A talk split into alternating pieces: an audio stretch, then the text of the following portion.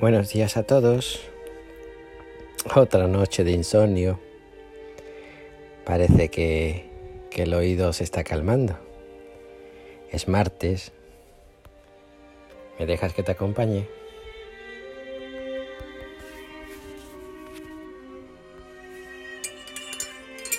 Hasta aquí hemos llegado. Hasta aquí hemos llegado. Pues sí. Pon la otra mejilla, come con un fariseo, perdona 70 veces 7, cura en sábado. ¿Seguimos? Y hoy vienes y nos dices, amad a vuestros enemigos y rezad por los que os persiguen. Ala, y tan ancho se queda.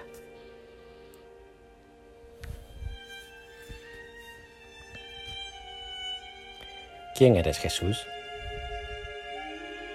¿Un soñador? ¿Un utópico? ¿Alguien que no tiene los pies en el suelo? ¿Quién puede pronunciar semejante frase? ¿Un loco? ¿Alguien al que no tomar en serio?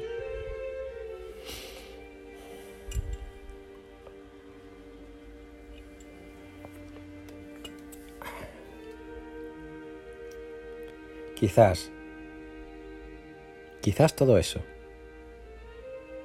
O quizás también alguien que expresa una lógica distinta a la que hasta ahora era la humana.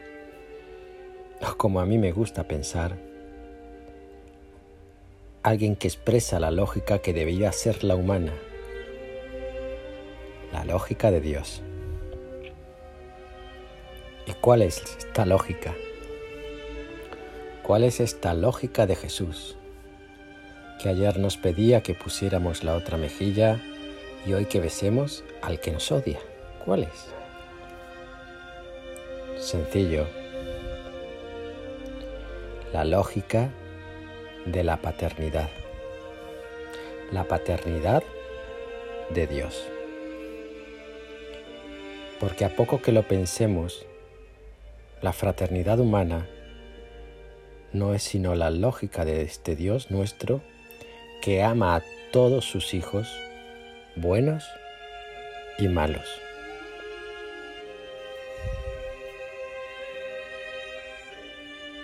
En este barco en el que nos zarandeamos cada día y en el que nos preguntamos también, ¿quién me mandaría a mí a embarcar con lo bien que estaba yo en tierra?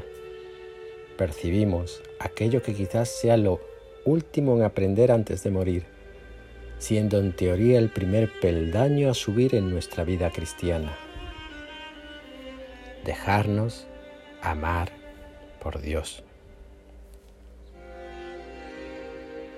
Un dejarnos amar por Dios que se traduce en un reconocimiento de su paternidad, que lleva implícito la realidad más hermosa que el ser humano puede descubrir aquí en la tierra, la de la fraternidad.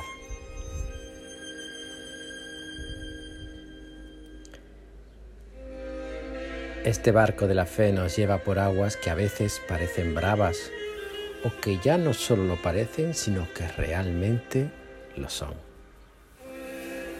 Aguas que nos llevan más allá de esas fronteras que comprensiblemente hemos alimentado por nuestros miedos y fragilidades, egos y vanidades. Este barco de la fe en el que Cristo duerme casi imperceptible, acomodado en una esquina, nos invita a navegar, navegar para buscar, para descubrir, para mirar, para amar todo aquello que nuestra estupidez humana nos oculta y que no es más que el camino hacia la plenitud humana que tanto deseamos.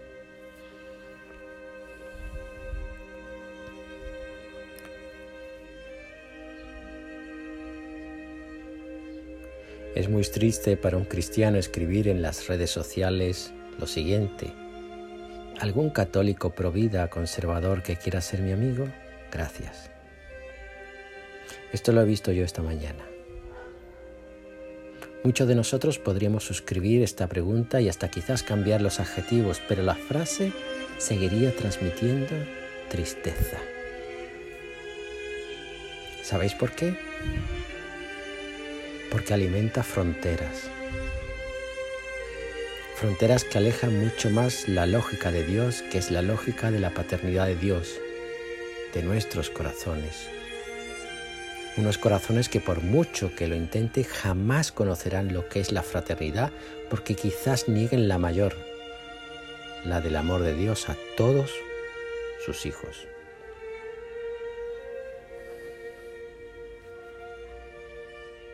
Es un mes precioso este para reconocer que nunca amaremos lo suficiente. Nunca porque el amor verdadero es Dios mismo inabarcable, tanto que ama desmedidamente y de igual manera a unos y a otros. Sed perfectos como vuestro Padre lo es. Una perfección basada en el abrazo al amor que el Padre nos regala. Un abrazo que se alarga en el tiempo, que no es instantáneo. Un abrazo que se aprende, que se desprende, que se retoma y se goza. Un abrazo que nos abre la mirada a la paternidad de Dios. Quizás sea tan importante la experiencia personal de Dios en nosotros, aquella caricia que se alarga en el tiempo de vida y que nos descubre a través del amor misericordioso del Padre, el amor desmedido e inconmensurable hacia el otro, la fraternidad. Esta es la realidad de un evangelio que tiene muy poco de lógicas humanas, textos y preceptos, y sí mucho de aguas turbias y bravas, desconocidas y aún por descubrir. Un evangelio que no conoce de límites ni fronteras. Un evangelio que define la humanidad como ese estado en el que el hombre se reconoce hijo en el Hijo y hermano de todos. Ánimo, os quiero mucho.